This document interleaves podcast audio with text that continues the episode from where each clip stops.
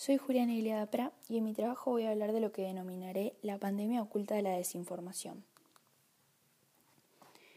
No hay dudas de que el nuevo y trágico COVID-19 ha llegado a irrumpir toda noción de normalidad existente, atacando lo más elemental de la humanidad contemporánea.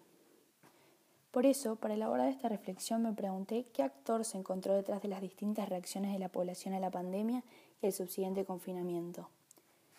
Será por ello que profundizaré en la pandemia oculta, el debilitamiento del pensamiento crítico, la desinformación y la manipulación mediática.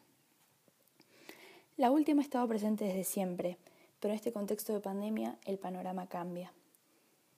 Ya no podemos salir a vivir las noticias y nuestra noción del mundo se reduce a cuatro paredes de una habitación y a cuatro lados de una pantalla.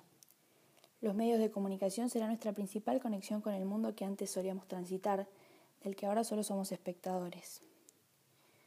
No hay dudas de que a la influencia de los medios tradicionales también se le suman las redes sociales, donde las noticias circulan sin ningún tipo de mediación y están al alcance de cualquier usuario.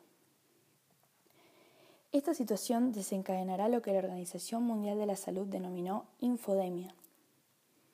La desinformación generada por este flagelo acarrea distintas consecuencias, como la afectación psicológica a la población, la cual es constantemente bombardeada por títulos sensacionalistas, que contribuyen así a un estado de estrés constante y la difusión de teorías conspirativas o mensajes que incitan a ir contra lo dictado por el gobierno, poniendo en riesgo a la sociedad.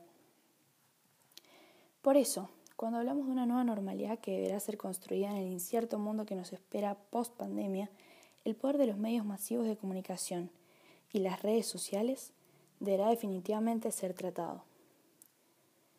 La realidad es que no hay certeza de cuándo llegará la tan ansiada vacuna contra la pandemia del COVID-19, pero hay una pandemia para la que sí tenemos vacuna. Solo con educación para el pensamiento crítico se podrá combatir esta infodemia, que afecta no solo a la psiquis de la población, sino que la puede incitar a actuar irresponsablemente, comprometiendo la salud de todos y todas.